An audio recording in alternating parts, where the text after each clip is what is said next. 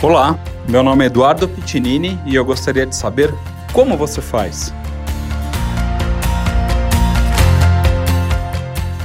Fala Rafa, tudo bem? Conta pra gente um pouquinho a sua experiência em relação aos bloqueios de plexo braquial, como você utiliza seus ultrassom no seu dia a dia.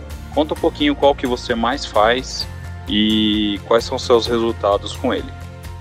Oi Edu, tudo bem, cara? É, então, em termos de bloqueios de plexo braquial, eu trabalho muito com cirurgia de ombro, né? Então acabo ficando um pouco restrito é, a, aos bloqueios interescalênicos e acabo utilizando ultrassom quando eu tenho a disponibilidade do equipamento, né? Porque lá no Rio de Janeiro, é, talvez a maioria dos nossos ouvintes não saiba, a gente trabalha em hospitais muito diferentes, né? Nem sempre a gente está no mesmo hospital. Então a gente vai ter que se adaptar à estrutura que o hospital fornece para gente. É, mas como eu trabalho também com cirurgia de mão, eu sou é, literalmente apaixonado pelo bloqueio de plexo supraclavicular guiado por ultrassom. É a famosa hack anestesia do braço, né?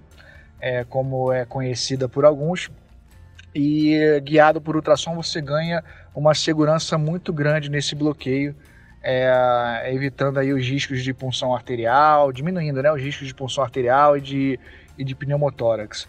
É, um macete que eu dou para a galera para fazer esse bloqueio supraclavicular é deixar o paciente um pouquinho sentado. Você leva o dorso da mesa cirúrgica, deixa em torno de 30 graus, que facilita muito a localização e o agulhamento para esse tipo de bloqueio. E aí você pode fazer cirurgias é, praticamente de todo o braço, exceto é, ombro, né? Então eu uso muito para cirurgia de cotovelo e para cirurgia de mão. Aquele abraço, Eduardo. Gostou desse conteúdo? Foi importante para sua prática clínica? Saiba muito mais em portalanestesia.com.br.